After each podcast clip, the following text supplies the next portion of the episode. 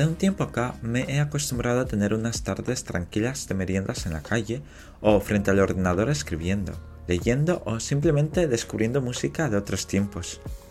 Cuando salgo fuera retomo conversaciones pendientes o charlas sin sentido, que no aportan nada intelectual pero relajan y amenizan la merienda o el paseo por la ciudad.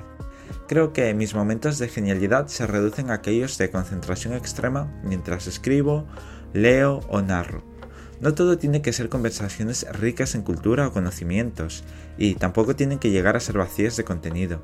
Mantenerse en el punto medio es lo ideal. También depende de la confianza que tengas con tus interlocutores. Hablar de cualquier cosa sin sentirte encasillado u obligado a parecer muy instruido es un placer porque te muestras tal cual eres, con tus defectos, carencias, limitaciones.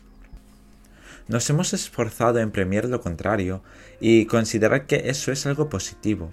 Sin embargo, lo que termina pesando más en una persona son esas características que consideramos negativas, las cuales nos hacen más humanos. Nos hemos empeñado en aparentar vidas casi perfectas y maquillar todos los defectos que arrastramos. Por eso, como muchos otros, pienso que saber aceptar tus limitaciones y cualidades que el resto considera negativas es un logro, y como tal debería premiarse, porque no es un ejercicio fácil de realizar, el proceso de conocerse a uno mismo suele ser largo y lleno de obstáculos. Te preguntarás que cómo he llegado a ese proceso. Quizás pienses que me he llevado mucho tiempo meditando, razonando, etc. Pues ninguna de esas opciones es la correcta. Te sorprenderá saber que incluso las conversaciones más insustanciales me han aportado cosas. Cada café que he compartido con amigos me ha reportado conocimiento sobre los demás y también sobre mí. Esos cafés me han revelado las carencias sociales que tengo, así como las limitaciones intelectuales y defectos más personales.